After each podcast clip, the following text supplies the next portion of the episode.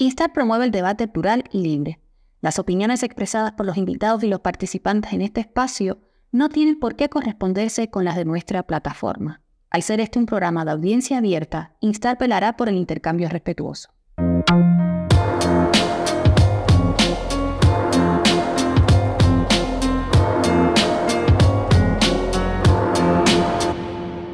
Hola mis amigos de Estratos, eh, muchísimas gracias por estar acá con conectados. Estamos nuevamente para hablar de teatro cubano, em, para contar la historia, intentar contar la historia del teatro cubano en sus diferentes em, ámbitos.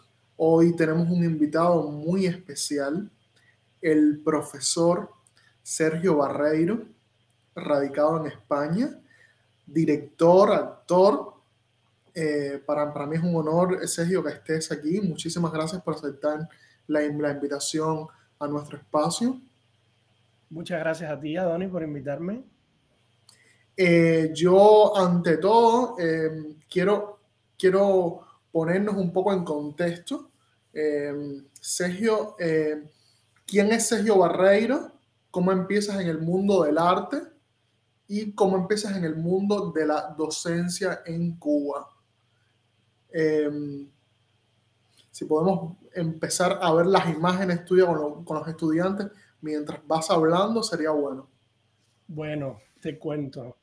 A ver, Sergio Barreiro nació en un pueblito de provincia Habana que ahora ya ha cambiado de nombre, ahora es Artemisa, creo antes era provincia Habana, ahora es Artemisa, que se llama Huira de Melena, muy cerquita de San Antonio de los Baños, eh, donde mi madre era, es, eh, ya está jubilada, pero era bioquímica y, microbióloga, trabajaba en el, en el Policlínico de Especialidades de San Antonio de los Baños, y mi padre era cantante de la Ópera Nacional de Cuba y fue luego profesor de canto en Elisa y jefe de cátedra de canto en Elisa y todo eso.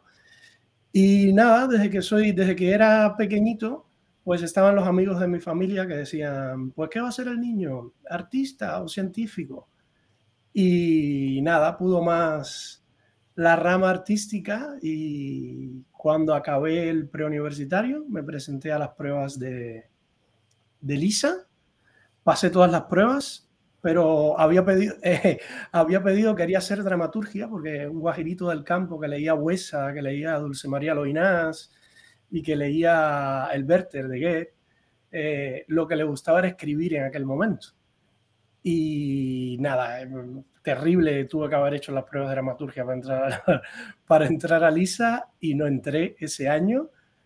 Y lo que sí entré fue al año siguiente en la ENIT y empecé primero mi carrera en la ENIT, hice mis, mis tres años de la ENIT y luego hice las pruebas de LISA por todas las especialidades por, y creo que las aprobé las cuatro. Cuando aquello había actuación, dirección, teatrología y dramaturgia. Yo eh, te estoy preguntando, aquí, aquí estamos viendo eh, fotos con tus diferentes grupos que has tenido como profesor, eh, te estaba preguntando cómo llegas tú a la docencia. Tú te, pues gradúas, tú te, tú te, tú te gradúas de, de LENIT y de LISA. Eh, sí, eh, hablamos, un poco de eso y cómo llegas a la docencia eh, artística. Cuando estaba en tercer año de la ENIT, mi profesor fue Juan Arce Saavedra, la persona que me abrió los ojos al mundo del teatro, recientemente fallecido, falleció el año pasado. Nunca voy a estarlo eternamente agradecido a, Arce por sembrar en nosotros la semillita del teatro tal y como hizo en esos años en Lenit, en 1993, de 1993 a 1996. En el año 95, si no me parece, eh, si no recuerdo mal, 95-96, en ese curso, eh, se abrió otra vez la Escuela Nacional de Arte. O sea, empezaron a entrar estudiantes que, que terminaban, que hacían la secundaria, eh, que hacían el bachillerato. En, allí tenían docencia Eh, tenían docencia, hacían el pre en la escuela, tenían docencia y también las clases de especialidad. Y se abrió otra vez el curso de actuación, porque, porque ya no existía, la ENA empezó como actuación al principio y ya luego eh, apareció la ENIT por esta idea de, de, hacer instructores de arte y mandarlo a las provincias, etcétera, etcétera. Y justo en ese año, en ese curso, se abrió otra vez. Eh, nosotros estamos, estamos en tercer año, recuerdo, sí, 95-96. Eh, y estábamos, creo que estábamos dando, estábamos con, haciendo teatro callejero en ese momento. Y Arce empezó con un grupo de, de, actuación, uno de los primeros grupos de actuación, y me llamó para ser alumno ayudante. A mí siempre me, me gustó dirigir, me gustó desde, desde, que empecé. Mm, se me dio bien y se me daba bien dirigir actores y, y hacer... Eh, este, mira, esta foto es del primer grupo eh, de actuación que heredé de Arce, esa, para mí solito. Está Carlos Enrique Alminante, Daniel Palmero, Danilo, Rafaelito, Hamlet, eh, Martín, Aurora, Giselle. Hay muchos por ahí que, perdonar si, si no los recuerdo a todos ahora mismo, porque está muy pequeñito y ya con la edad uno necesita gafas para ver. Y, y empecé con, con, ese, primero siendo alumno ayudante y luego ya me quedé dando clases porque Arce se fue a, a Campeche, eh, a trabajar en Campeche y, y, había, y alguien se tenía que quedar con el grupo y me propuso que si yo quería quedarme con su grupo, que esa foto que vimos anteriormente, y, y nada, ya sí empecé. Mira, por ahí vemos a dos invitados que hemos tenido en el programa. Por ahí está Marcela García y ah, Junior sí. García. Eh, es, eh, eh, fueron, fueron también mis alumnos en, en la ENA, ambos. Está Yanelis también, Yacer. Hay un grupo muy grande, Denis también me parece. ¿Cuántos, es que años, ¿Cuántos años estuviste del profesor en la ENA y del profesor en Elisa? A ver, en, en la ENA estuve desde el 90 y... No me acuerdo. no, no, creo que fue 98, 99, me parece. 98, 99 hasta el año 2000, enero de 2003, que vine para España y, y ya. ¿Cuánto? Eh, déjame, déjame preguntarte un poco sobre la formación. La formación uh -huh. que reciben los actores en Cuba en la la ENA y el Elisa, eh, ¿en qué se basa? O sea, ¿Cuál es el criterio de eh, selección? Eh, ¿Y en qué consiste la formación? ¿no? Cuba se, se, dice mucho, se habla mucho del método de Stanislavski, pero hoy por hoy el arte es, es muy diversa, los, los grupos tienen estéticas diferentes, trabajan trabajan técnicas más experimentales, más con, más, más con el cuerpo. Te vas a la televisión y te vas al cine y hay otros métodos. Está Lee Strasberg, está Stella Adler. Dime cómo funciona eh, la enseñanza artística en su interioridad.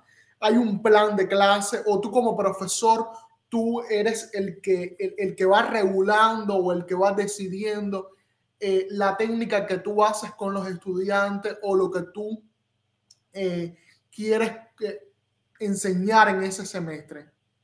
¿Cómo funciona? Eh, a ver, te, te, comento. En las experiencias que he tenido, que son la ENIT, la ENA y el Instituto Superior de Arte, la Facultad de Artes Escénicas, funcionaban de manera diferente. ¿En qué sentido? En que el programa de la ENIT y de la ENA estaba muy, muy cerrado, muy enmarcado en un tipo de formación, mientras que el programa de LISA era más abierto en cuanto, dependiendo del profesor que tuvieses, pues tenías, seguías una estética o seguías otra estética.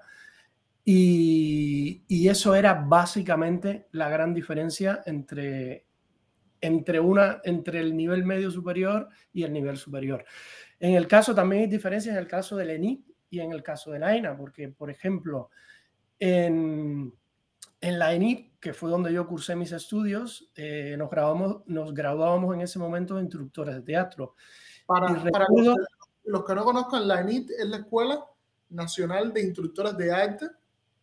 no, la ENA es Escuela Nacional eh, de Arte. De Arte y la, ENIT, sí. Escuela Nacional de Instructores. De Instructores de, Arte. De Arte, ya. Y en esa, por ejemplo, el programa de esa, a ver si me acuerdo, ¿eh? porque hace muchos años de esto. El programa de esa creo que era en, primer año, primer semestre, eran tres años. Primer año, primer semestre era primero em, cuadro plástico, que tomabas un cuadro de la pintura universal, lo estudiabas y hacías tu montaje con actores. Ahora luego te cuento las características de cómo era la con respecto al, a la ENA, las diferencias de una y otra. Eh, en segundo semestre de ese primer año hacías escena cubana, creo recordar. En, en, segundo año, en primer semestre, hacías adaptación de cuento en segundo semestre hacías obra en un acto, me parece, o un acto de una obra. Sí, prácticamente se sigue manteniendo así. ¿Eh? En la ENA se sigue manteniendo así. Eh, no sé, no sé, ahora, ahora mismo no sé cómo son los programas. Ahora te comento cómo era el programa de la ENA, eh, porque se diferenciaban un poquitito.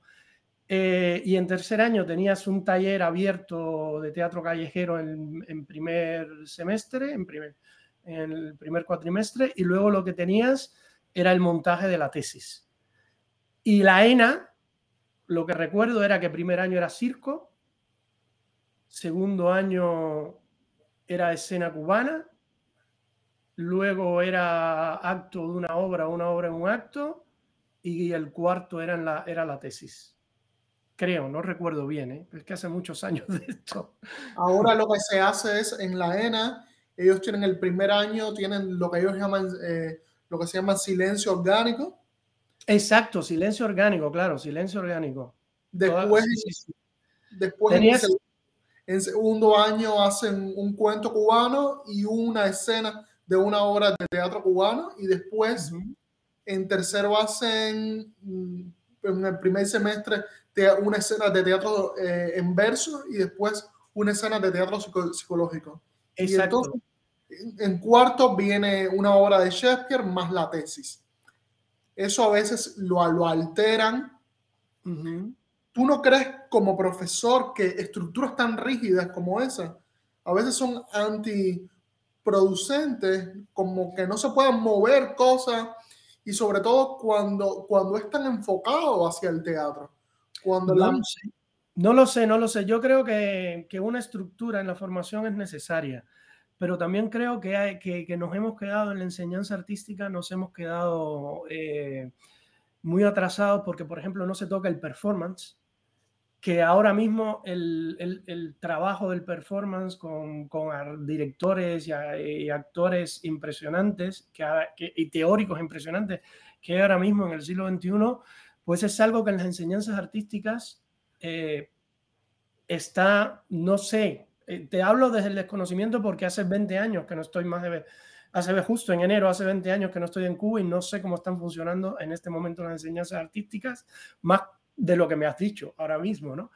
Eh, pero creo que, que en lo que conozco sobre enseñanzas artísticas, el tema del performance, de la nueva puesta en escena del teatro postdramático, del teatro de los 60 en adelante, es algo que se toca muy poco a lo mejor se puede tocar en teoría o se puede tocar en, en algún seminario en particular, pero creo que es algo que, que habría que explorar más, que habría que, que tendría que tomar un peso también en la formación ya en tercero o en cuarto año.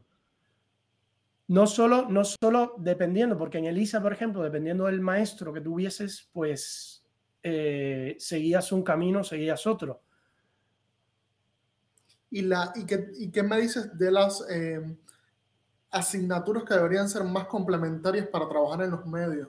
Muchos actores tienen una formación teatral en, Cuba, pero al final eh, yo pienso que el 90% de los graduados de la Escuela, Escuela Nacional de, de Arte en, en, actuación o el Instituto Superior de Arte, la gran mayoría de esos muchachos nunca más hace teatro y se van a hacer televisión o hacer cine o están interesados más por el producto audiovisual, que es lo que más se está consumiendo en estos momentos. Eh, y no hay una verdadera formación enfocada a los medios enfocada a trabajar hacia el audiovisual o una formación enfocada a la radio, por, por ejemplo, que no se menciona. Yo pienso que en la ENA, pienso no, eh, en la ENA ellos tienen un semestre que es radio, eh, que creo que se toca de una manera muy superficial, pero, pero quería preguntarte eso, o sea, e, esta, esta formación enfocada a, eh, los, a el audiovisual, eh, eh, ¿no crees que le, que, le, falta también? También, también, e, Era lo que es, es, una de las carencias. Por ejemplo, aquí en España se, se, dan dentro de las carreras en las escuelas superiores de artes dramáticos que hay en España, que hay eh, varias, una por comunidad o varias por comunidad, como el caso de Sevilla. Hay semestres donde se hacen talleres y donde se hacen cursos de interpretación ante la cámara de interpretación audiovisual, específicamente para el audiovisual, eso es algo que en, la enseñanza nuestra no existe. Yo, mm, yo estoy perdido completamente eh, en eso, nunca recibí formación directa.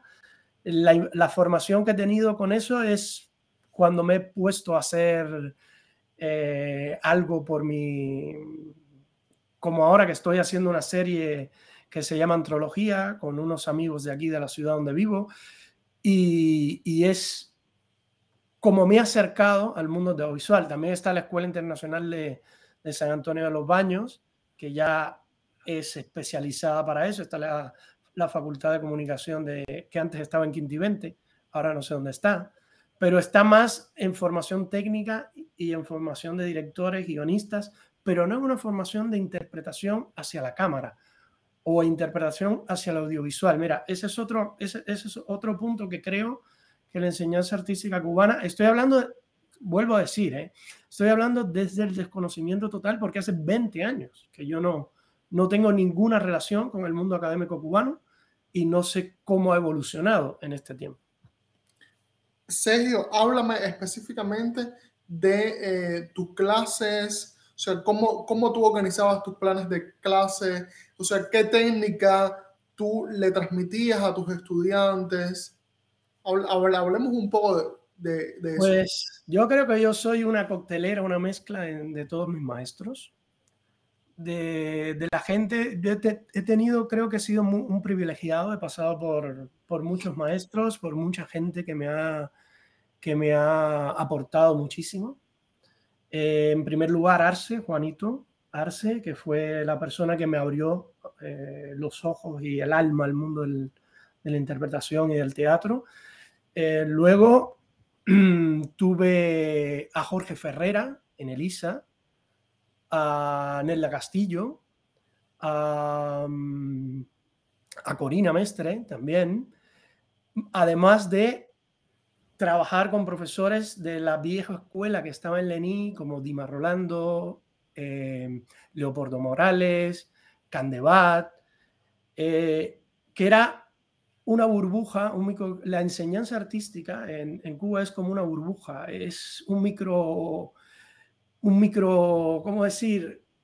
Eh, un ecosistema muy, cerrado y, que por momentos funciona muy bien en el sentido de que eh, en mi formación, no estoy hablando ahora, en mi formación eh, funcionaba de una manera donde todo el mundo eh, dabas clase con un profesor, sin embargo hacías proyectos con otros y así te enriquecías, veías distintas técnicas, trabajabas con tus compañeros de clase, como el tema de la ENIT, que llegabas con 18 años y tenías que dirigir una obra y actuar en 15, porque habían 15 personas más en tu grupo.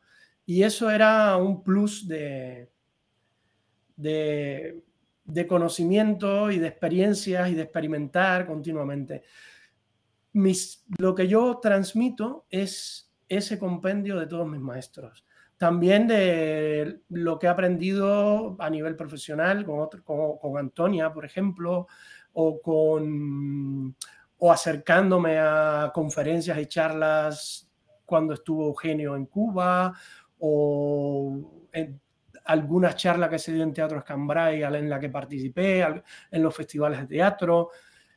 Es, ha sido todo una amalgama de, de recursos, de signos, de significantes que he ido pillando, tejiendo y construyendo a lo largo de, de 20 años. Sergio, yo tuve la, la, oportunidad de verte frente a un grupo de estudiantes en, en Alcalá de Henares, eh, un taller que tienes como clase complementaria en la universidad con, con aficionados del teatro. Em, y, era, y era curioso porque la gran mayoría de personas que vienen de la calle, que vienen sin una formación, si vienen sin un trabajo previo, vienen como, como estatuas, ¿no? Llenas de cemento, con las terminaciones del cuerpo dormidas, eh, no, no saben mirar, no saben moverse en el escenario, no saben trabajar con el ritmo, no saben trabajar con, con, con, la, con, la, dinámica que tiene eh, hacer teatro. Y, era curioso, ¿no? Porque tú, como un cincel muy cuidadoso, ibas poco a poco trabajando con esos muchachos y poco a poco ibas despertando en ellos ese instinto eh, que funciona para la escena. O sea, e, era interesante cómo tú ponías eh, la pedagogía en función de em, lo que requiere las, las, técnicas y la, y la disposición de estar en un escenario. Hablemos un poco de eso porque, porque en Cuba, em, no quiero decir toda, pero sí hay, sí hay, una, sí hay una experiencia eh, muy marcada que cuando tú estudias actuación o cuando tú tienes un maestro al frente, este maestro te exige como si tú fueras un profesional. O sea, la pedagogía se va por el latón de la basura y eh, muchas veces tú como estudiante eres, eres, eres, hasta agredido para poder tener un resultado como si estuvieras un, en un teatro profesional. Hablemos un poco de eso, cómo la pedagogía em, se pone en función del resultado artístico y, y, y no solamente predomina el resultado artístico. Eso, eso es algo que he tenido que aprender. ¿eh? Me, me, han acusado muchas veces de, de tirano. Aquí también, dando clases, me han acusado de duro porque, porque venimos de esa escuela. No sé si será la escuela rusa, si será la disciplina eh, de los teatristas, ese rigor que tenemos cuando, cuando impartimos clases. Y alguna que otra vez me han, me han acusado de ser demasiado eh, tirano o demasiado duro a la hora de, de, transmitir el conocimiento o de exigirle a un alumno.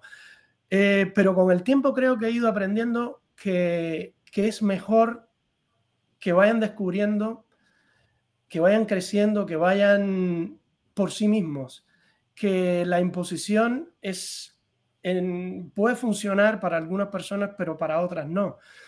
Y, y también todo algo que le agradezco a este país la educación en la diversidad, la educación de a este país exactamente, que eso podemos hablarlo luego de mi experiencia, porque nunca he estado, eh, ¿cómo decirte?, desvinculado de las artes escénicas o de la docencia de las artes escénicas, pero he tenido que, como inmigrante, trabajar en otras cosas para sobrevivir, para vivir. O sea, tenía, llegó un momento cuando llegué a España que tenía que escoger, eh, ¿qué hago?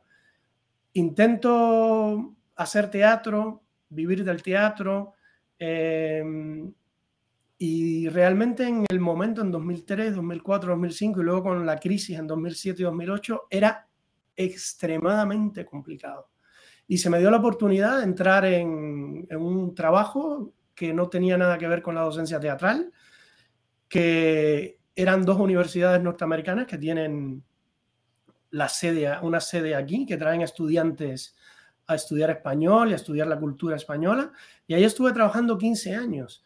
Y en esos 15 años eh, aprendí muchísimas cosas, eh, sobre todo todo el tema de la diversidad, todo el tema del respeto, todo el tema de las identidades de todos tipos, eh, de raza, de género, cómo dirigir cómo dirigirte y ser políticamente correcto con las personas para que no se sientan agredidas. Y creo que son o violentadas, y creo que son recursos que he ido incorporando a, la dinámica de mi enseñanza teatral. Em, también te digo, es, es algo que, que vas aprendiendo con el tiempo, poco a poco. Y también dependiendo de la persona que tienes delante, porque hasta después de 20 años, yo ahora es que estoy frente a un grupo, he logrado ¿no? entrar como profesor en una escuela superior de arte dramático y, y, estoy formando a futuras y futuros actores y actrices en este momento. Y es verdad que, que este periodo, esto, es este tiempo, que, que no he dejado en ningún momento de, dar docencia, siempre he estado con la Universidad de Alcalá, o en Tufts Skidmore también hice docencia teatral. Eh, he ido puliendo un poquitito, teniendo en cuenta que cuando te acercas a estas personas, cuando hay gente o que son aficionados o gente que viene en el contexto universitario, que no tiene nada que ver, que hacen otras carreras y que se acercan al teatro o por vocación o por gusto o simplemente porque quieren tener unos créditos eh, para de asignaturas transversales para convalidar a final de curso y que, y que se les piden y son obligatorios. Y a esas personas no le puedes exigir como si estuvieras eh, eh, formando un actor profesional, una persona que se va a dedicar a eso. Y poco a poco he ido afinando ese, esa intensidad, ese deseo de, de sacarlo todo en, en ese instante. Y, y el resultado es que ahora doy clases de una manera creo que más relajada, más intuitiva y haciendo que el estudiante vaya recorriendo con sus instrumentos los caminos para llegar a algo, para crecer. Tuviste una de las primeras clases cuando estuviste, pero ese mismo grupo ya me encantaría que lo vieras ahora, porque ha crecido en dos, tres meses muchísimo yo quería un poco hablar un poco también de, de, de tu trabajo como, como, como, como, actor. Tú trabajaste con El Siervo Encantado, eh, trabajaste con Estudio Teatral Vivarta, dirigido por Antonio Fernández. Bueno, cuando aquello no era Vivarta, era Buen Día todavía. Vamos a ver un poco los carteles de los espectáculos que has trabajado como actor y como director, si se pueden poner. Eh, y, y, me, y me gustaría, Sergio, que, que, me, que, me, hablaras de esa experiencia, ¿no? De esa experiencia, ¿cuál fue tu recorrido como eh, actor en estos grupos en Cuba?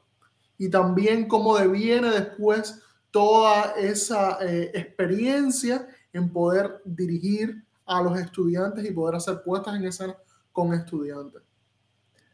Pues en, en principio la ENIT. La ENIT era una escuela completa, en el sentido de que tenías que trabajar muchísimo. O sea, te estabas graduando como instructor de teatro, tenías que, saber montar, dirigir actores, pero a la vez tenías que actuar en 15 obras. los exámenes de Lenin eran maratónicos, eran de 3, 4 horas.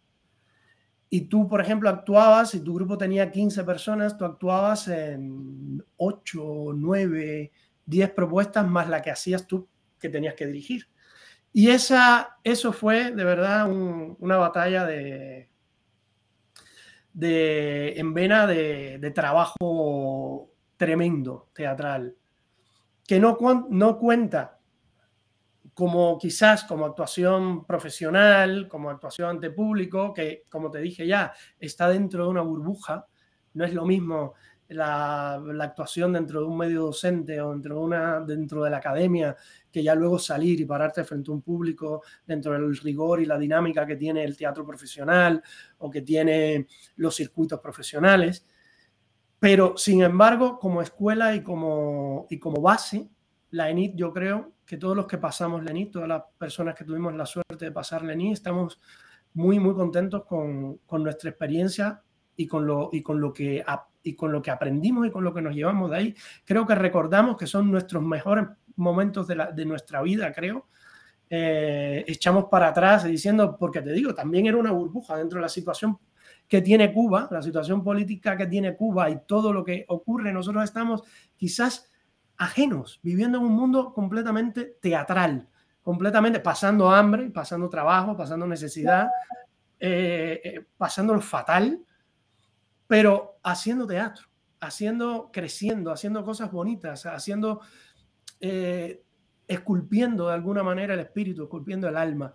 Entonces era algo que, que se recuerda, o sea, que las personas que hemos pasado por la ENI, por por Elisa, eh, siempre lo tenemos, lo llevamos ahí en, eh, no sé cómo decirte, en el ADN. No es la única experiencia, hay muchísimas y disímiles experiencias para llegar a esto, pero realmente a nosotros nos marca, nos, ¿cómo decirte? Nos, nos identifica esos espacios, esos ladrillos, esas, cúpulas. Creo que por ahí atrás está la Facultad de Artes Plásticas de, de Lisa, un cuadro de Jairo Alfonso, un gran amigo, un hermano que estudió también en esa época. Y lo bonito de esa experiencia era que estábamos todos unidos, todos, todos unidos, eh, música, danza, eh, eh, teatro, estábamos todos unidos y había una confluencia y una, y, una interrelación y una diversidad tremenda. Y creo que me he perdido. No sé qué pregunta me hiciste. yo quiero, yo quiero hablar un poco. Eh, yo sé que hace 20 años, 20 años se dicen fácil, pero, yo sé que es un proceso difícil. Eh, eh, hacerte una, dos preguntas cruciales aquí que, que, van a marcar, yo pienso que, que, un, que marcaron un antes y un después en tu vida. O sea, ¿qué, qué circunstancias, cómo tú sales del país y por qué, eh, porque yo lo digo, o sea, como, como, como emigrante, como, como, como, exiliado, o sea, dejar una, el, el, dejar lo que tú, tú, tienes tu casa y el teatro es, es una gran casa para, para, ahora, para uno, es, es la vida de uno, o sea, dejarlo y poder reinventarte es complicado. O sea, ¿cómo tú lograste hacer el salto? ¿Por qué sales de Cuba y por qué decides quedarte en el exilio en España? Es complicado. A ver, yo en cierto modo llegué aquí con apoyo, o sea que fui un privilegiado. Mi familia estaba aquí, vine a estudiar, vine a hacer un doctorado eh, en 2003, o sea, llevaba en ELISA, me gradué en 2000, empecé a dar clases en el 2000 en ELISA. Y, pero yo tenía muy claro que yo, yo quería salir de Cuba. No, no me sentía bien, no, no me sentía, no sé, no me sentía libre, no me sentía, sabemos cómo lo que Cuba es un estado totalitario, una dictadura, y yo necesitaba más, necesitaba más en mi vida. Necesitaba vivir otras experiencias, conocer el mundo, tener libertad, sentir que podía moverme por donde quisiese. Y te, y te vuelvo a repetir, yo me considero que he sido un privilegiado tanto allí como aquí, en el sentido de, que hice una carrera, tuve la oportunidad de hacer una carrera que me gustaba, estudiar lo que me gustaba, luego dedicarme tanto a la docencia como en algunos grupos de trabajo profesional mínimo y poco porque me gradué y a los pocos años, a los dos años de, me gradué del 2000 y, al, y, justo en 2003, no pasó ni un año, ya eh, vine a hacer un doctorado aquí a Alcalá de Henares, a Madrid. Y, salí, y salí sabiendo que no iba, que no, que no iba a volver. Eh, al año creo que había que volver a Cuba o algo así, a los dos años, 2003, 2005, a los dos años tenías que regresar a Cuba. Y recuerdo que regresé a Cuba y me dijeron que yo tenía en octubre la defensa de mi trabajo de investigación no de la tesis, en octubre y yo fui el fin de el verano, el fin del verano a Cuba.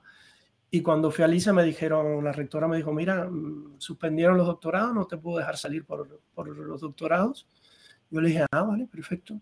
Yo había ido con siete cartas de diferentes de, del festival del FITAC de Girona, que participaba ese año. Eh, con una empresa de turismo teatral de aquí de Alcalá, con la que también he colaborado y he hecho montajes con ellos. Iba con la carta del doctorado, iba con varias cartas, ¿no? Y, y me dijeron, ¿solo te dejamos salir una semana? Y dije, vale, para que vayas al festival. Y yo tenía muy claramente que no iba a volver. Y estuve eh, 15 años sin volver a Cuba. He vuelto solo una vez. No he vuelto. Yo, yo quería preguntarte, cuando tú hablas, eh, y muchas personas que, que he entrevistado en este programa hablan del teatro cubano, del, de las escuelas de, arte, em, hablan de, duele de, decirlo para mí como teatrista, pero es una realidad del pasado, Sergio. Eh, la NIT, los instructores de arte en, en Cuba eh, se volvieron en los últimos años que ya no existe la, la, la escuela, se volvieron como, como, el similar de los maestros emergentes de eh, la cultura y em, las graduaciones de la ENA y de LISA en estos momentos cada vez son más preocupantes. Eh, ha bajado mucho el rendimiento, ha bajado mucho em, el nivel y también ha bajado mucho la selección, el criterio de selección para entrar estudiantes. Y eso es doloroso. Eh, yo no sé hasta qué punto tú estás informado de eso, hasta qué punto has podido ver por internet fotos, graduaciones de lo que se está haciendo. Eh, y, es de, y es de una calidad bastante baja. Eh, yo quiero decirte y preguntarte, de hasta qué punto puede haber libertad eh, creativa, puede haber libertad como, como, como un maestro eh, de actuación en un sistema totalitario, en un, en un sistema represivo. Cuando eh, en Cuba, desde, desde la cúpula militar hasta todas las instituciones, siempre hay limitaciones. Donde tú sufriste como profesor, como actor, como director y como estudiante también, esa represión del sistema, esa represión que viene desde arriba, pero llega a las aulas cubanas, llega a los teatros cubanos. ¿Dónde tú viviste eso? Pues como estudiante, por ejemplo, eh, como estudiante te cuento una anécdota. Yo estaba haciendo la doble especialidad de interpretación y dirección. Y llegó un momento cuando estaba en cuarto año o a mitad de tercero algo así, quitaron las dos especialidades.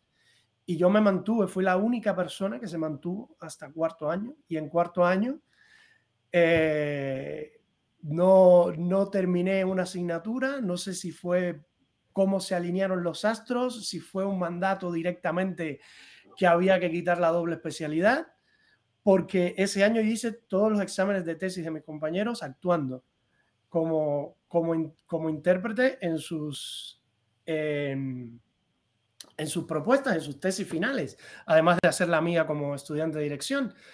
Y... fue en dónde? ¿En, el, en Elisa? Eso fue en Elisa, sí, en Elisa.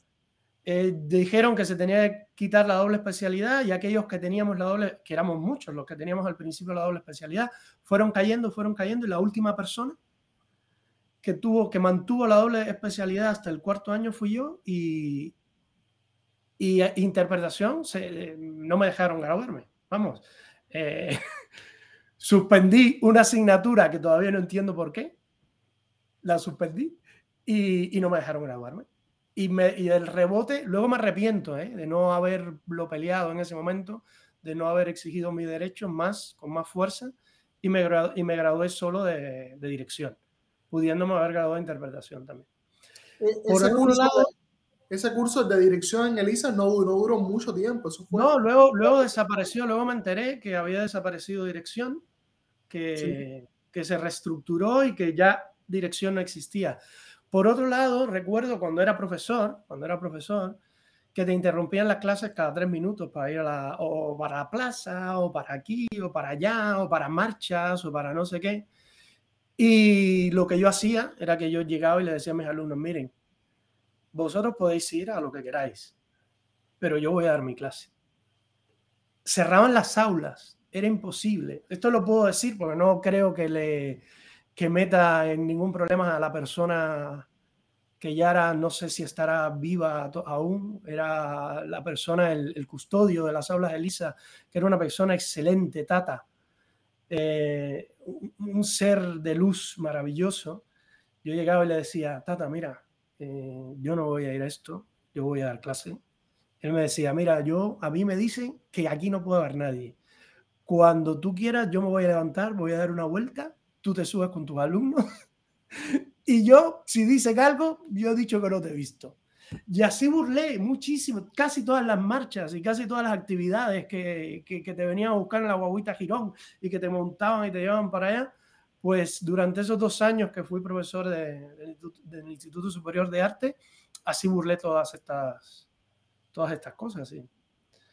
Realmente es que no aportaba nada. Eh, lo que estábamos haciendo realmente era más edificante, más cultural, más gratificante y más educativo que, gritar o reafirmar lo que haya que reafirmar en ese país. Dime, y, al, y en el plan de clases, querido, en la libertad de escoger un sistema, de escoger otro, ¿cómo te iba con eso?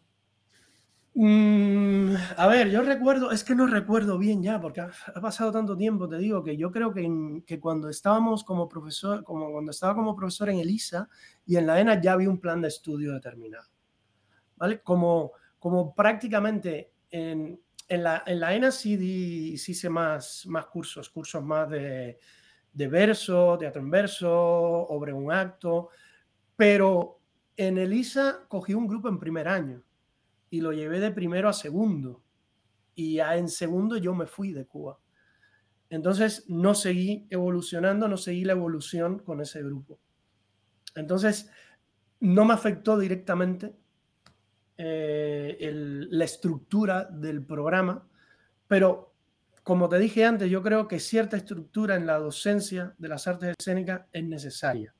No sé hasta qué punto, pero sí es necesaria como hecho de menos que falten dentro de esa estructura investigación, eh, o sea, em, interpretación ante la cámara o mm, las nuevas, el teatro postdramático, las vanguardias en sí, el trabajo con el performance, eso que hablamos anteriormente. Por eso te digo que no te puedo, no puedo ser certero, no te puedo dar, eh, no puedo especular, pero no tengo la experiencia como para, como para decirte algo concreto sobre eso que me preguntas. en cuanto a, en cuanto a, en cuanto al tema de, de llegar aquí, de reinventarme, de, de, volver a, o de engancharme, o sea, te dije antes que había sido un privilegiado porque llegué con mi familia, mi padre estaba aquí y, y me acogió cuando vino esos primeros años, vine con un permiso de estudiante, sea, no vine indocumentado.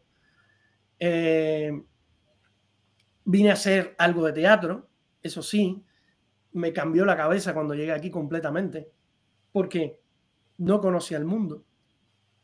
En el sentido de que sí, vienes, tienes una formación, vienes con algo muy, muy interesante, pero llegas aquí y el mundo es completamente diferente.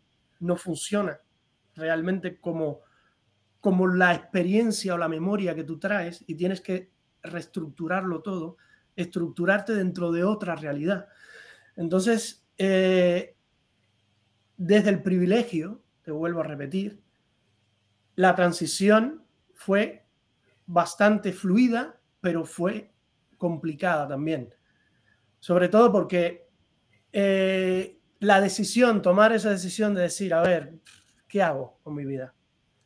Me, me oriento hacia otro lugar, eh, me olvido del teatro, mm, trabajo de, no sé, eh, cuando me fui de Cuba me habían, me habían propuesto justamente el día, un mes antes de irme, era, se iba a, montar el primer Mozart en la, en la Ópera Nacional y me propusieron dirigirlo y yo dije, no puedo, me voy, me voy a hacer un doctorado a Madrid. Y, era, y, me habría encantado porque me encanta la ópera. Eh, vivo, conozco un poquito el mundillo de la ópera y para mí a nivel profesional habría sido eh, muy bonito, ¿no? Hacer el primer Mozart que se hacía en Cuba. Y venir, entrar, llegar a un espacio que tienes que desentrañar, que decodificar, como es, todo el proceso del migrante, de las migraciones, pues aunque tengas una base, un colchón, un lugar donde estar, que sabes que no te vas a quedar sin casa, siempre es una experiencia al principio traumática, complicada, porque no comprendes el entorno y, hay que ajustarse poco, a poco al entorno nuevo y entender cómo funciona. Y si de todas las cosas tomé la decisión de no continuar eh, en principio dedicándome a nivel profesional a, mi, a, mi, carrera, a lo que o sea, dije que me, pongo a actuar, me pongo a dirigir, creo una compañía, con qué presupuesto, con qué dinero, eh, cómo empiezo de cero. Y tuve la opción y tuve también el privilegio y la oportunidad de mantenerme trabajando en, el teatro universitario, manteniéndome trabajando con varios grupos amateur aquí de la ciudad donde vivo y ininterrumpidamente estos 20 años no he dejado de hacer teatro, no al nivel quizás que me habría gustado o no al nivel eh, profesional o que habría querido o que me tocaba en la etapa según mi desarrollo, pero no me arrepiento. No me arrepiento de la decisión de haberme ido de Cuba, de, haber cambiado mi vida completamente. Y la prueba es que 20 años después ha costado trabajo, pero he retomado la docencia teatral en España del más alto nivel, siendo profesor de una escuela superior de arte dramático. Vamos, yo quiero eh, antes de, concluir con el tema de, Cuba, porque también me interesa un poco hablar de tu historia aquí en el exilio. Eh, vamos a, hacerte, yo voy, voy, a, voy, a, mencionarte algunos nombres y tú me, me vas a decir eh, como tu experiencia con estos maestros, con estos directores, con estas figuras de la escena cubana. yo si yo te, te menciono Nelda Castillo, ¿podrías eh, una frase o algo así? Pues genialidad, constancia, trabajo, disciplina. Armando Suárez de Villar. El papá de todos, el abuelito de todos en ese momento. Eh, un ser, un ser entrañable, querido, Corina Mestra. Corina, eh, le debo muchísimo a Corina a nivel personal, a nivel actoral, a nivel de cercanía. Esto no quiere decir que sus posturas políticas y las mías estén totalmente en las antípodas, pero como maestra le debo un respeto y siempre la voy a respetar. Con Antonia Fernández, que hiciste Muerte de Amor. Mi aguerrida Antonia. Antonia, eh, la experiencia con Antonia fue una experiencia loquísima que no me arrepiento de haberla pasado. Fue maravilloso formar parte de esa locura, de esa energía desenfrenada que fue la gira del caballo, que fue una gira maravillosa que hicimos en el año 2000, que yo llegué de rebote justo ahí a la gira del caballo y me fui haciendo luces en, el espectáculo por toda, por toda Cuba, fue muy bonito. Y luego todo el proceso de la casona de Romeo y Julieta, que aquello fue una locura tremenda, pero maravilloso, pero muy disfrutable. Dicen que ella montó un andamio de tres pisos y, y se fueron ahí dejé yo una uña de tirarme haciendo el mercucho. dejé una uña con unas botas rusas militares de tirarme. pero no, pero, pero, pero fue muy bonito. Además, era muy interesante porque aquello era una locura, ¿no? Tú estabas ensayando el Romeo y Julieta eh, eh, y al lado había, estaban los obreros, pa, pi, pa, pa, pi, pa, y el polvo, te comías el polvo. No, no, no, una locura. Pero fue eh, como experiencia, como montaje, como momento vital. Fue una experiencia entrañable que siempre voy a recordar. Como igual, como la experiencia que viví en El Ciervo, como la experiencia que viví eh, con, las obras con Corina de la, de la graduación de mi grupo de aquel año, como mi experiencia en Lenit, con todos los maestros que pasaron por Lenit, con Gladys Arbarado, que era la directora, con Calisto, el difunto Calisto Manzanares, con eh, con Maida, con Leopoldo, con Candevá, con, con Félix en la acrobacia. Félix Padrón, ¿no? Que casi no se, no se menciona, una persona que, que, aportó, tanto, que aportó tanto a muchas generaciones, además. Generaciones, yo, yo me recuerdo que yo siempre he sido fatal en, en yo, cuando yo trabajaba en Gaya Teatro, fatal en expresión corporal, en acrobacia, y él logró que yo hiciera acrobacia y Félix era increíble. Félix, era increíble. Félix es, es, una persona así entrañable. En y, al, y, al, igual que, que, Carmen Fragoso, son de estas personas que... Y Carmen Fragoso también, que fue mi profe. Raúl Alfonso, ¿cómo se me olvida Raúl Alfonso, por favor? Que fue mi profe de voz también en Elisa. Que eh, Jorge Ferrera, Jorge Ferrera, Jorge Ferrera, que nos, que, que nos hemos mantenido unidos durante, desde que nos conocimos, desde que entré en Elisa con él como profesor en ese primer año hasta, hasta ahora. Es mi amigo, mi eh, confidente, mi compañero, y yo siento lo mismo de él hacia mí. Hemos hecho muchas cosas juntos y bueno, alguien se me quedará, alguien, alguien se me quedará, porque es muy complicado, ¿no? Quiero, quiero, quiero hablar un poco, Sergio, de tu, eh, vamos a ver algunos videos y de trabajos que has hecho acá, la, eh, la marcha zombie, que eso pertenecía al, a, como una intervención de la, de la feria Cervantina, ¿no? O, o, no, no, no, no, no, no. Eh, la marcha zombie fue una cosa muy loca. Recuerdas que te dije que estuve trabajando 15 años con una universidad americana, ¿no? Con dos universidades americanas. Pues estos estudiantes trajeron, eh, este programa traía estudiantes americanos y dentro de una clase de teatro que daba dentro con la universidad y con ese programa, que era el profesor de esa clase, eh, que era curricular para TAFS y para Skidmore, Em, mezclaba estudiantes de la Universidad de Alcalá, estudiantes españoles, con, con estudiantes americanos. Y me dijeron, tienes que hacer una actividad para la calle, que salga, que, que muestre algo. Y digo, ¿y qué hago? Y dije, los zombies están de moda. Cuando aquello eh, fue el año que empezó a ponerse Walking Dead y todo esto. Y dije, los zombies están de moda voy a hacer una marcha zombie, que en España no se hace ninguna marcha zombie y cada vez que salgo a la calle veo que hay más gente que se disfraza en Halloween, porque aquí son, eran anti-Halloween. Eh, eh, por ejemplo, ahí, ahí están, se están viendo imágenes de esto. Se, hacía la noche del tren, bueno, se hace, ya yo no, no hago nada. En la última edición que se hizo yo me desvinculé completamente de, de este proyecto, pero es un proyecto que surge de una clase docente intentando encontrar un puente entre el estudiante norteamericano y el estudiante español, eligiendo una noche, que es la noche del 31 al 1, el día de difuntos de la cultura católica y el día de Halloween de la cultura irlandesa, eh, celta, eh, que se celebra más en los países anglosajones. Y con mis 12, 13, 14 alumnos, no recuerdo cuándo tenía ese primer año en 2011, pues hicimos a modo de flash mob una cadena de acciones las pusimos en las redes sociales, eh, salimos a la calle a hacerlo y para nuestra sorpresa habrían, no sé, 400, 500 personas y poco a poco esto se fue haciendo una bola más grande más grande más grande más grande.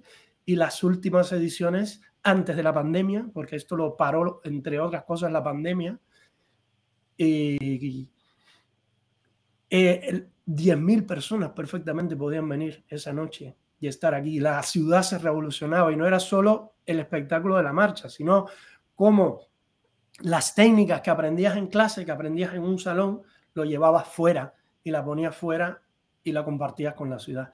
Y había de todo, desde cervezas artesanas, cine, ahí estoy, cine. Eh, esta, por ejemplo, que estáis viendo es de la novena Marcha Zombie, eh, como homenaje al Museo del Prado, eh, que se cumplía años de, la creación del Museo del Prado y siempre acabamos con un concierto, un macro, un macro concierto.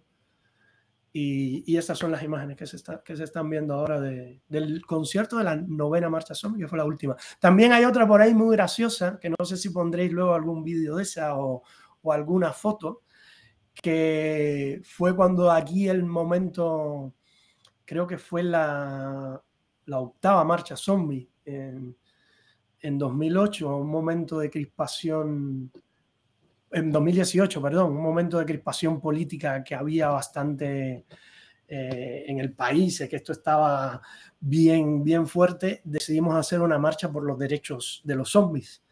Y para mí es la que yo recuerdo con más agrado y la más graciosa de todas, porque a la gente se implicó muchísimo en ella. Yo quiero que me hables un poco de tu trabajo ya en, en España. Tú te, vives hace varios años en Alcalá de Henares. Alcalá, Alcalá, yo, el, el, el, poco tiempo ¿no? que, que, visité Alcalá, yo vivía en Madrid, me movía. O sea, quedé fascinado porque es, una, es un pueblo pequeño, una ciudad pequeña, pero súper cultural, o sea, con donde las personas eh, eh, reaccionan al, movimiento cultural, a, las propuestas culturales, y tú te radicaste ahí. Eh, háblame un poco de eso, háblame un poco de la dinámica de, de reinventarse en el exilio, de la dinámica de ir a las universidades, de la docencia, cuál es la diferencia entre lo que se hace en Cuba, lo que tú habías hecho en Cuba y lo que se hace aquí, cuáles son las nuevas eh, em, maneras, las, nuevas tendencias que tú tuviste que, que aprender. Sobre todo el tema de que aquí eh, hay dos tipos de enseñanzas, ¿no? La enseñanza universitaria y la enseñanza no eh, superior no universitaria.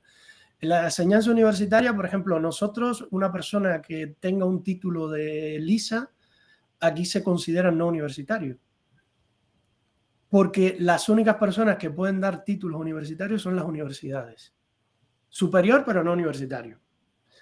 Entonces, eh, dentro de las universidades, que son los únicos que se pueden reservar dar una titulación universitaria en España, no superior, universitaria, no hay eh, enseñanza especializada de artes escénicas, porque para eso existen los conservatorios, las escuelas superiores de arte dramático, eh, otro tipo de enseñanza, que son las enseñanzas artísticas, que por cierto ahora se va a hacer un decreto para regularlas, que es una, eh, una, herencia que se trae y, algo que se tiene que solucionar, porque hay están, en mi opinión, están muy desorganizadas y, tienen, que, y tienen que estructurarse de una mejor manera.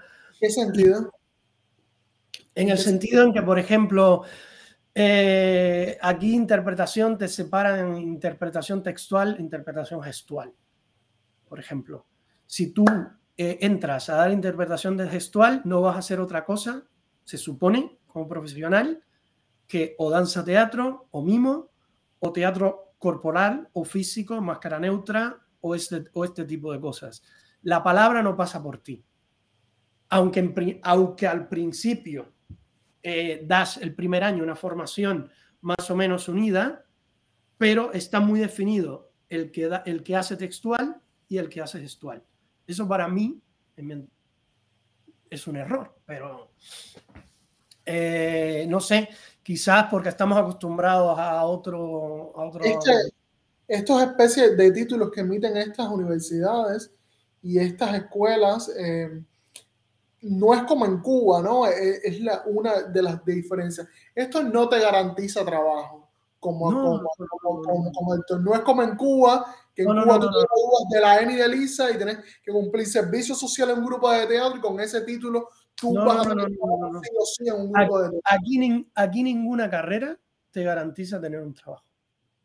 Te garantiza, bueno, te garantiza la formación que tienes, la oportunidad de formarte, de, aprender con, gente eh, preparada para, para, enseñar, pero no te, no te, ¿cómo decirte? No te garantizan un trabajo cuando tú sales, tienes que buscarte los trabajos y tienes que entrar en las compañías o puedes crear tu propia compañía o puedes crear tu escuela o tu, empresa de eventos. El mundo real que funciona de una manera completamente diferente a lo que cuando uno llega aquí eh, cree que es, o que llegas con y dices, tengo una preparación del copón, o yo era esto y de pronto llegas y no eres nadie, ni sabes nada, y ahí tienes que empezar de cero.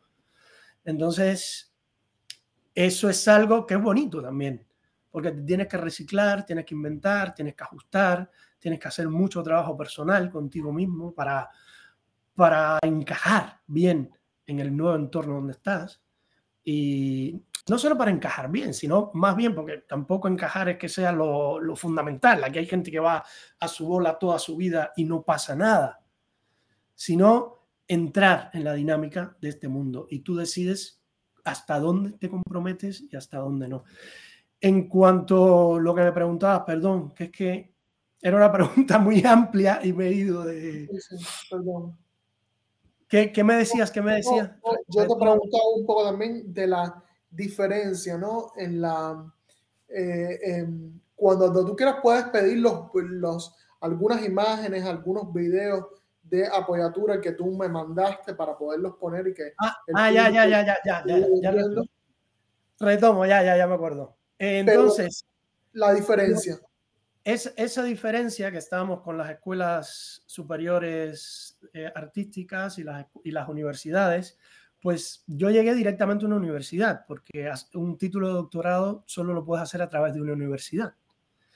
Y en las universidades, en casi todas las universidades españolas, hay un espacio, un aula teatral, un aula de artes escénicas, un aula de cine, un aula de artes plásticas, un aula de danza, donde se vinculan profesionales eh, y personas que os forman parte del mundo universitario o, forma, o forman parte del mundo profesional y se vinculan en estos espacios para hacer laboratorios, para crear cosas. Todo esto, antes de yo llegar aquí, eh, había mucho dinero para esto, había mucha subvención. La universidad dedicaba mucho dinero a esto. Con la crisis de 2007-2008 todo eso desapareció por completo. Y entonces ahora las que se mantienen, se mantienen a muy duras penas. Eh, de hecho, el aula, la Universidad de Alcalá, que fue la universidad donde, donde vine a, hacer el doctorado y donde estuve trabajando durante un tiempo con una beca de colaboración, eh, lo primero que hice fue eso, nada más llegar en el aula de teatro en la universidad, que hice, coordiné la compañía de teatro en la universidad, hice muchos espectáculos que también por ahí saldrán algunas fotos o algunos vídeos que hay de esto. Em, esto eh, desapareció hace 10 años que no existe, que está completamente cerrada. Eh, no hay teatro en la Universidad de Alcalá. ¿Cómo puede ser posible que en tierra cervantina, que en el lugar donde nació Cervantes, no, en la Universidad Cervantina y en la ciudad cervantina que tanto se presume de ello, no hay un teatro universitario. Cuando lo hay en casi el resto, mal, mejor, peor, de las universidades de España. Entonces, eh, a partir de esto, es que te digo que me fui ajustando. Ya salí de la enseñanza especializada a hacer una enseñanza lo más especializada posible, pero con estudiantes universitarios que no, que son de farmacia, de arquitectura, de, de medicina, de filología, y con esos estudiantes pues creas espectáculos, haces obras, y es increíble porque la riqueza también de trabajar con ellos y de, y de empezar con una exigencia, sabiendo que el nivel no es exactamente el mismo cuando vienes de, de, enseñar en una academia como la academia, como ELISA o como, como la ENA en este caso, con personas que se van a dedicar específicamente a la, a la carrera y a la profesión, aquí es completamente diferente. Entonces, eso, en, esa fue una de las cosas que te dije que me ayudó a ajustar lo que te comentaba, mis métodos para llegar, para pedir, para ver hasta dónde llegan, para ver hasta dónde yo puedo ser exigente con, con el estudiante. Y a partir de ahí es todo esto que te comenté, primero en la Universidad de Alcalá, luego con Tufts Skidmore, el taller que hice con Tufts Skidmore, luego también eh, me he mantenido con la Universidad de Alcalá, me he mantenido todos, los, todo, todo esto, todos estos años de una manera u otra en el espacio de la Universidad de Alcalá. Esa última foto que vimos es del año anterior, antes de la pandemia justamente, y tú viniste ¿no? a una clase eh, que se retomó ahora justamente después de la pandemia se retomó este año. Y, básicamente lo que, lo que he hecho durante todos estos años es mantener una línea de trabajo eh, con la docencia, pero no, como te digo, a nivel profesional, hasta este año, septiembre, que, que ya como te dije, estoy súper feliz. Si lo digo muchas veces es porque para mí es un logro muy grande. Yo pensé que jamás volvería a, dar clases en una escuela superior y, y de verdad que está siendo un, un, tobogán de emociones volver a encontrarme con la docencia superior universitaria artística, porque es lo, más bonito, o sea, lo más bonito que, que, se puede soñar, ¿no? En este momento, por lo menos para mí, como homenaje a mis maestros, además. Yo quería también que me, que me hablaras un poco de tu labor como director teatral eh, y los espectáculos que has logrado montar con estudiantes aquí en España.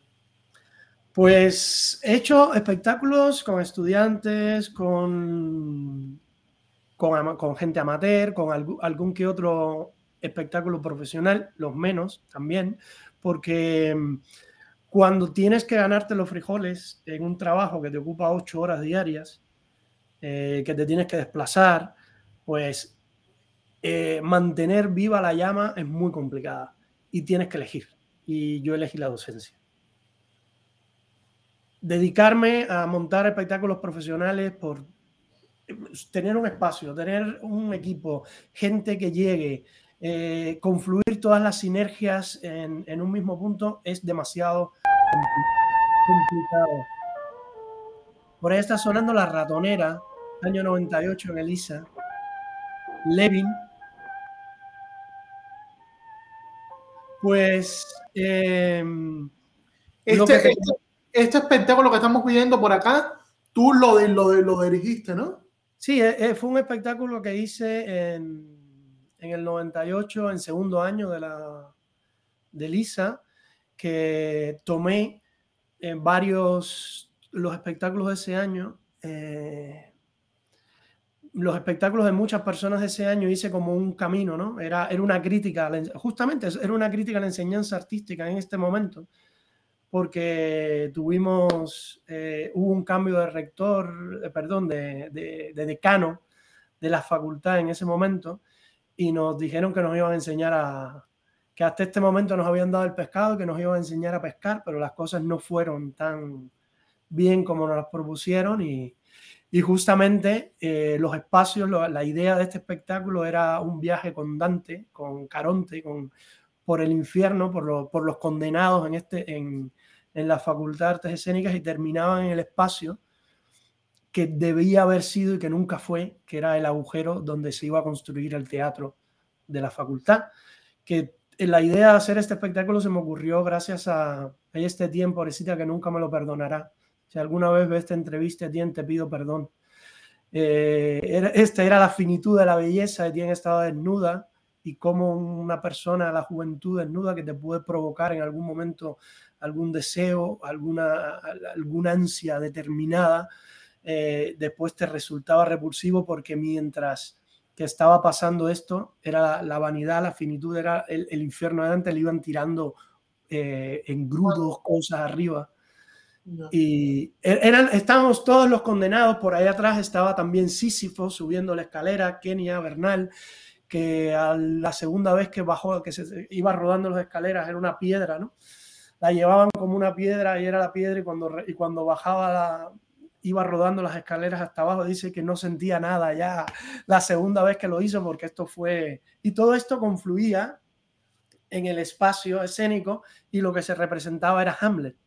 Por eso el espectáculo se llamaba La Ratonera.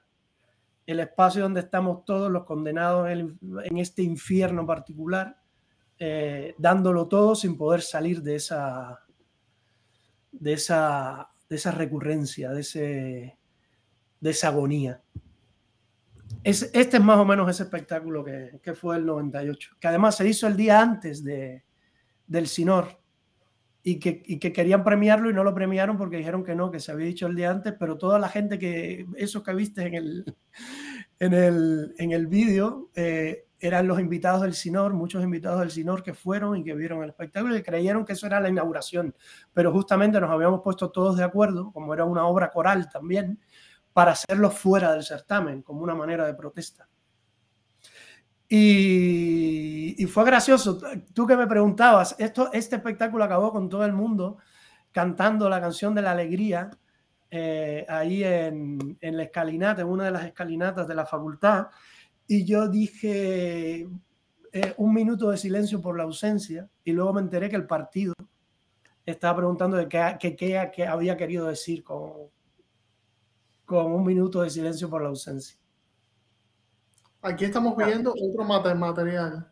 Esto es eh, explorar el futuro desde el verso de Verónica, dos poetas españoles, Verónica Aranda y Andrés Catalán, que se hizo en 2015 en el, sí, de Comedia. Si se le puede pasar más adelante, si se puede adelantar, porque es un espectáculo bien largo, ahí más o menos. Eh, éramos con poemas de Verónica y Andrés Catalán, se hizo todos los audiovisuales. Eh, por ejemplo, este es, es, es muy bonito este poema es un, poema sobre el abuelo que fue quinto, que fue a la guerra de Cuba, y lo que se perdió y, lo que ganó también. Eh, aquí esto fue un... Se convertido en indiano, propietario de un ingenio de azúcar, paseando el domingo con su puro y su traje de lino almidonado, con fondo musical de banda de kiosco y un olor familiar a caramelos tostados en la No sabía, mi bisabuelo, en el etéreo instante en que fue retratado, que esperaba un barco de tullidos de regreso a la vieja metrópoli, el vendaje gangrenado de pérdidas, Castilla y los caminos de la transhumancia. Pues es más o menos, este poema es más o menos hablando de, de los que fueron a la guerra de Cuba y esa vuelta otra vez, que fueron los pobres, los quintos de los pueblos, y cómo regresaban más pobres, pero con, con la experiencia terrible, por un lado de la guerra, y por, el, y por el otro muchos que se quedaron también con esa experiencia de haber vivido y compartido también otro espacio. Eh, pues esto fue eh, varias, varias cosillas que hicimos así en, aquí conté con la eh, con el apoyo y la ayuda de músicos como Alejandro Frometa, como Yanes Sierra, eh, como Jesús Serrano, eh, con obras, por ejemplo, de, Jairo también. Ese Jairo es en la mano de Jairo dibujando eh, una taza, un poema de Andrés Catalán sobre los objetos. Y en ese momento que Jairo estaba trabajando las acumulaciones de los objetos, que por cierto, en el Museo de Nueva Jersey, ahora en el de Arte Contemporáneo de Nueva Jersey, Jairo tiene una exposición y os invito a los que queráis ir a verla, que es un artista maravilloso y, un ser humano genial. Así que os, os, recomiendo mucho su exposición. Y aquí conté con mis amigos de siempre, con mi equipo, y hicimos este, este, eh, este espectáculo en el Corral de Comedias Alcalá, un espectáculo de poesía, con audiovisuales, con, con, con música en directo y fue una experiencia muy bonita. Como estos hice dos o tres más. Hice este no, aquí no habían estudiantes, pero luego hice uno con estudiantes también para que ellos entraran y vieran y, se enfrentaran a un público en un espacio tan especial como el Corral de Comedias. Nada, he hecho cositas individuales, pequeñitas, no al nivel que me hubiese gustado, no a nivel profesional, no en la compañía de teatro clásico, no en, en un gran eh, teatro o un teatro off de Madrid. Bueno, que sí he hecho cosas en teatros off de Madrid también. Esto es... Eh, Estamos viendo ahí ese es el taller, ese es el taller del cuerpo eh, con Tafs Skidmore y con los estudiantes de la universidad. Ese taller que hacía es un pequeño documental que hizo Leandro Martínez Cubela, un realizador cubano también, está aquí radicado en España un grandísimo amigo y, me regaló, nos vino a ver y, nos regaló este, no es un documental, es una, un pequeño, una pequeña muestra de cómo fue el proceso de trabajo. Vamos a ver un fragmento. Esto es sobre Hamlet 12. Eh, normalmente lo que hacía era cada muestra de, proceso de trabajo de, de, los estudiantes que tenía, cogía un clásico y le variaba el nombre y le ponía el número más o menos de, de los estudiantes que tenía y, variaba con eso y así hice, eh, hice Hamlet, hice Macbeth, eh, hice Edipo también. Ejercicios, por ejemplo, de expresión corporal, corporal incluidos dentro de la puesta en escena. Ellos presentaban escenas determinadas, o sea, tomaban una escena, todo salía de sus propuestas. Tomaban una escena, por ejemplo, de,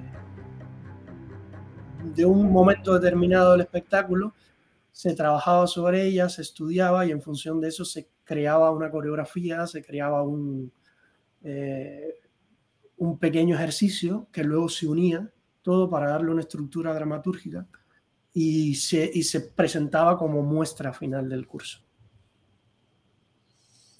Pues Sergio, em, eh, en este tiempo, por lo menos cuántos, cuántos espectáculos han logrado estrenar como director desde eh, lo, lo, académico, desde el marco de las eh, universidades. No me acuerdo. ¿no? Pero muchísimo. No lo sé. No, no, sé. Tendría que revisar, tendría que contarlo, pero los 20 por ahí.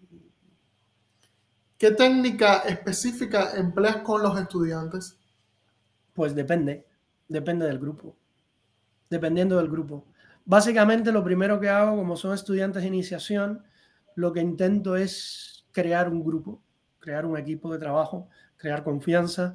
Eh, sobre todo le doy mucha importancia en ese primer año al cuerpo, eh, aunque se trabaja poco la palabra, pero como siempre sido, como los cursos varían, no tienen continuidad porque cada año los estudiantes han cambiado, excepto en la compañía de teatro, que ahí sí presentamos obras, 448, que estaba por ahí, también en los vídeos, o El Tacón Jorobado, que fue un café teatro que, hicimos, donde hice a Virgilio, la boda de Virgilio Piñera, que también la hice.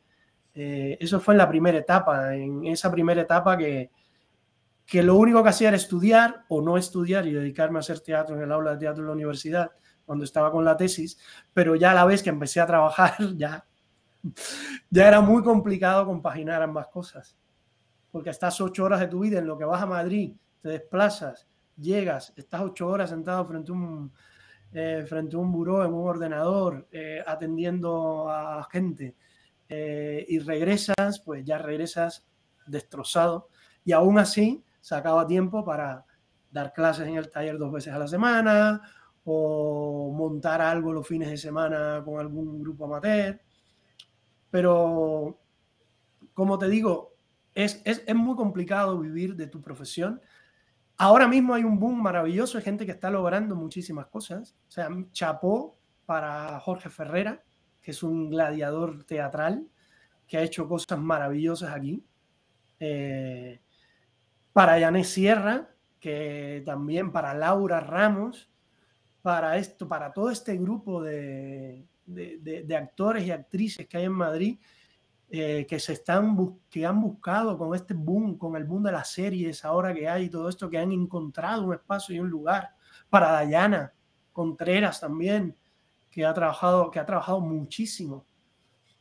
Pero realmente desde la crisis que la crisis que hubo en España, ahora es que estamos levantándonos otra vez o levantándonos otra vez el tema de los del teatro, de las producciones, porque si no estás subvencionado o si no recibes o si no eres una institución potente, es muy complicado sacar una empresa o proyecto adelante. Ahí estamos, estamos viendo imágenes del perro de los de los de Lamon Elisa, ¿no? Sí, ahí con Patricia Pérez estoy, la directora, la documentalista. Ahí estábamos actuando ella y yo. Yo estaba haciendo Fabio, el criado de, ¿Eso lo, de, lo, de, lo dirigiste, Gary querido? No, esto es, de, esto es la tesis de Eduardo Emil, del año 2000 de, de dirección. Y yo aquí estoy actuando y Patricia, actuábamos todos, éramos un grupo muy unido, este grupo de Lisa nuestro. Estos son grabaciones arqueológicas, básicamente, lo que estás viendo por ahí. te quería eh, preguntar sobre tu último proyecto. Estás como profesor en una universidad que abrió, eh, o, sea, o sea, una especialidad que abrió hace poco en Cuenca sobre actuación, sobre arte dramático. Háblame de tu trabajo ahí que, y cómo es esta universidad, que, es lo que te comentaba antes. Yo creo que ya lo he mencionado tres veces porque estoy tan desesperado por contar esto de que estoy, de que otra vez he retomado la, docencia teatral superior, especializada, después de 20 años. Eh, y que estoy muy feliz por ello. Hay un equipo de trabajo maravilloso. Mis compis son lo más grande. Es un regalo que me ha dado la vida, que me ha dado, eh, he tenido la oportunidad, es un privilegio sé que he usado muchas veces la palabra, pero es de bien nacido ser agradecidos y realmente estar ahí es algo que me, que me, está, que me está cambiando la vida en todos los sentidos. Eh, estoy muy feliz de estar donde estoy, de compartir con los compañeros que comparto cada día, de los alumnos que tengo. Los alumnos son maravillosos. A veces hay que achucharles un poquito porque están un poco baguetes y hay que ponerse así duros, porque le falta todavía ese puntito de disciplina, ese puntito de rigor, pero estoy súper, súper contento con ellos. Estoy dando, eh, estoy dando teoría, estoy dando teoría de las artes del espectáculo y teoría del teatro y la comunicación. Eh, son dos asignaturas que me están haciendo currar muchísimo, porque como es de nueva creación la escuela, pues estamos haciendo los programas, las programaciones, preparando diapositivas, son asignaturas teórico-prácticas. Y justamente ahora estoy justo en el siglo XIX y el XX. Voy a empezar con el naturalismo, salir del romanticismo y empezar con el naturalismo. Pues Entonces, la, próxima, la, próxima clase que les toca es Antoine, del teatro, eh, el teatro naturalista de Antoine, eh, y toda esa evolución hasta llegar a Stanislavski, pasando luego por simbolismo, expresionismo, etc. Pues nada, querido, muchísimas gracias por aceptar nuestra invitación. Muchísimas gracias por hablar de, de, tu experiencia. A mí me gustaría eh, cerrar como, como una pregunta, a pesar de la distancia, retomar una pregunta que prácticamente te hice anteriormente, pero no, no indagamos mucho, que es como tú ves la panorámica del teatro cubano actual dentro de la, de la, de la isla. Yo sé que ha pasado un tiempo, tú estás distante, esta em, reconstrucción de la Facultad de, de, Artes Escénicas de Teatro, el, el. El la, obra, la, obra, la obra del siglo, y no Juraboa, parafarseando a, a Carlos Quintela. Pues, ¿qué te voy a decir? Eh, a mí me duele muchísimo y, no, y creo que no solo a mí, a todos los que pasamos por ahí, nos duele muchísimo ver esa, esas instalaciones como están, que se desmantelaron eh, con el, sueño, la idea, el proyecto de que iba a haber un fondo de, del gobierno italiano para levantar todo eso y pasan los años y están peores y peores y peores. Y es una tristeza esos espacios donde estudiamos tantos que estén abandonados y que las nuevas generaciones no los habiten. Porque creo que esos espacios tienen una energía eh, tremenda, aún en ruinas, aún no siendo ni la mitad de las cosas que fueron. Pero es un egoísmo terrible de que no, de que no puedan ser habitados otra vez. Son habitados. Las que sean, por las causas que sean, por las causas que sean. Que no, le echen la culpa, que no le echen la culpa al bloqueo, porque el bloqueo no tiene la culpa de esto. Son habitados actualmente por cientos de murciélagos, como, muchos, como muchos teatros, como muchos espacios que representaron eh, eh, eh, la, Hace poco vi una foto del, del, del teatro. de Alhambra hecho ruina, ya a nadie le interesa, a nadie le importa. La memoria teatral cubana se está perdiendo.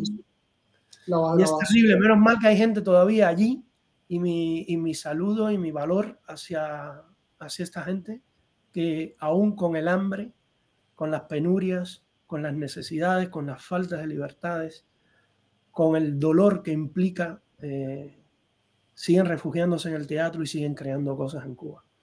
Eh, para mí la más absoluta y la más grande admiración.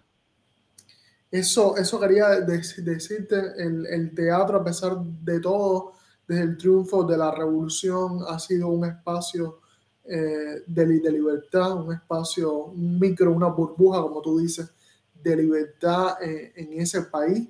Tú fuiste parte de eso.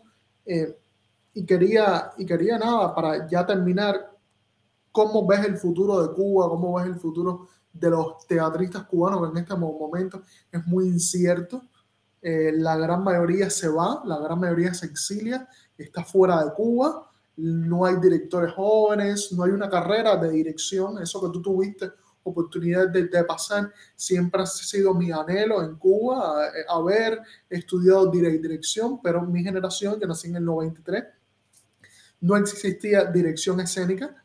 Eh, y, quería, y quería hacerte esa pregunta, Sergio, eh, ¿cómo tú ves el futuro de Cuba? Las personas que, que quedan actualmente, eh, son pocas las que sostienen el teatro desde la profesionalidad, desde el rigor y la calidad.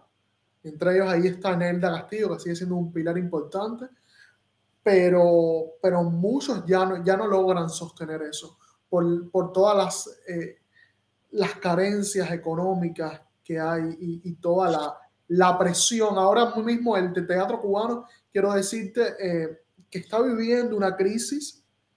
Eh, muy específicamente de represión.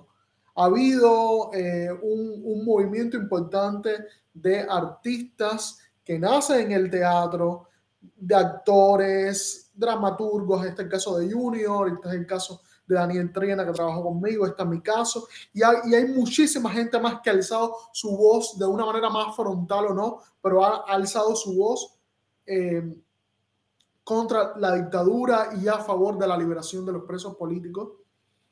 Eh, está el caso, por ejemplo, de Flora Lauten o de Nelda Castillo, que, que han publicado en sus redes sociales, o, o, Carlos Celdrán, que han publicado en sus redes sociales su postura, y entonces hay una represión con el teatro.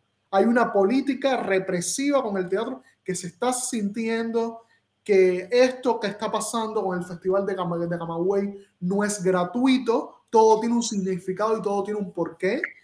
Eh, ahora quieren volver, ahora lo último del Consejo de las Artes Escénicas que quieren volver al teatro de, de, tradición, al teatro costumbrista, que no está mal, ¿no? No, eso no está mal. El problema es que esto es eh, porque quieren barrer con el otro teatro, con el teatro crítico, con el teatro que hace apunte sobre la realidad cubana. Yo, a pesar de todo, quiero preguntarte eso. Desde la distancia, ¿cómo tú ves el futuro del teatro cubano y el futuro de la sociedad cubana? A ver, yo no soy Nostradamus, ni mucho menos, pero mm, eh, ni Paracelso, ni, ni, ni Fausto. Eh, creo que Creo que desafortunadamente la sangría de nuestro teatro va a continuar durante un tiempo. Eh, van a encontrarse otros espacios, otros lugares para seguir imaginando la memoria teatral cubana. Y quieras o no, en un momento determinado, ese sistema es insostenible y tiene que cambiar. Y va a cambiar. Y ese es el momento donde las islas flotantes, como decía, como dice Barba, esas islas flotantes, esos, esos terceros teatros, esos espacios eh, se van a unar otra vez. Ese archipiélago se va a volver a convertir en un archipiélago de islas y eso estoy seguro que va a ocurrir. Y nos volveremos a reencontrar y nos volveremos a abrazar y haremos teatro allí, allí lo haremos, o docencia o, o investigación o lo que sea, y soñaremos juntos desde el arte, desde el espacio escénico, un país mejor para todos y para todas. Eso es indispensable y va a ocurrir. Eh, quieran o no quieran, porque la historia es una pisonadora. Y, y ocurrirá. ¿Nos costará trabajo? Sí. ¿Nos, ¿Nos costará dolores? También. ¿Nos costará distancias? Sí. ¿Lo pasaremos miedo? Sí pasaremos terrores también. Pero todo eso son vivencias que luego se pondrán en el escenario como denuncia, como memoria, como historia, volveremos. Y, y, yo estoy seguro que volveremos. Volveremos y con la cabeza alta, muy alta. Porque no, porque lo, lo que hemos hecho es amar siempre nuestra profesión y nuestra tierra. Y hemos decidido, por las circunstancias que sean, personales, individuales, colectivas, porque la vida es una sola y hay que vivirla. Y tienes que estar feliz tú contigo mismo para luego poder transmitir lo que quieras a los demás. Entonces, mi esperanza es positiva. Yo creo que volveremos en algún momento, Adonis, a ese país, a ese lugar. Y si no, si nos pasa lo que le pasó a Celia Cruz, volverán nuestros hijos o no volveremos y tampoco pasará nada. Seguirán los que vienen después haciendo lo que nosotros no pudimos hacer. Pero eso sí estoy seguro, aquello va a, caer, va a cambiar, va a caerse, porque es insostenible, es insostenible. Muchísimas gracias, Sergio. Muchísimas gracias, maestro, por pasar tu experiencia, que es valiosísima, eh, a este programa que, que trata de eso, de recoger las memorias, las memorias del teatro cubano, las memorias olvidadas, las memorias del exilio, las memorias de, de, de, donde ellos no quieren que nosotros arrojemos luz y solamente han arrojado sombras. Muchísimas gracias por prender. Gracias por invitarme. También. A ti, chao. Chao.